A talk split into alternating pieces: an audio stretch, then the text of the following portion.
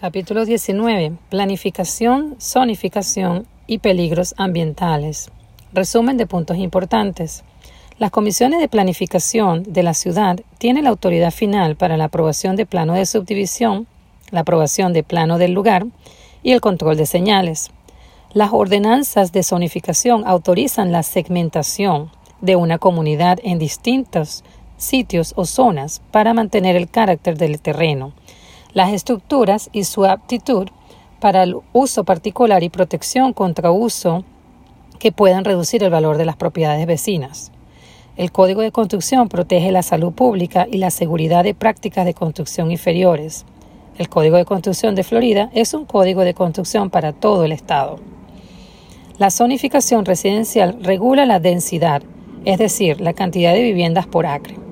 La zonificación comercial regula la intensidad de uso, como el tránsito vehicular generado por una empresa. Una zona de separación es una franja de terreno que separa usos distintos de terreno. La Junta de Ajuste de Zonificación maneja las apelaciones y solicitudes de propietarios relacionados con cambios de zonificación. Una variación permite a los propietarios diferir de un cumplimiento estricto de todo o parte del código de zonificación porque cumplirlo provocaría dificultades excesivas al propietario. La excepción especial es un permiso para construir o usar en conflicto aparente con la ordenanza de zonificación existente. El uso no conforme a la ley consiste en seguir usando el terreno que no cumple con una ordenanza de zonificación promulgada recientemente. Un proyecto de unidades planificadas es un tipo de desarrollo autónomo planificado según las ordenanzas de zonificación especiales que permiten un mayor uso de espacio abierto al reducir el tamaño del lote y de las calles. Las declaraciones sobre el impacto ambiental resumen el efecto que un proyecto propuesto tendrá en el ambiente.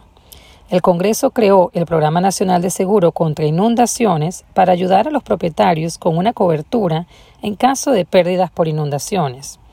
Este seguro ofrece eh, eh, ayuda a daños eh, de propietarios, inquilinos y comerciales si su comunidad participa en este programa.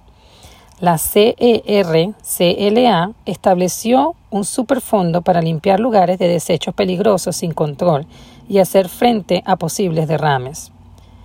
El amianto es una fibra mineral utilizada en distintos materiales de construcción que se utiliza para el aislamiento y como retardante de incendios. La insulación.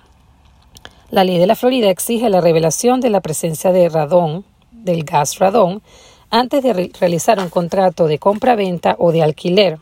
La ley no exige que se realicen pruebas para medir el nivel de radón, pero sí su divulgación. Los vendedores y arrendadores deben revelar la presencia de pintura de base de plomo en aquellos lugares construidos antes de 1978.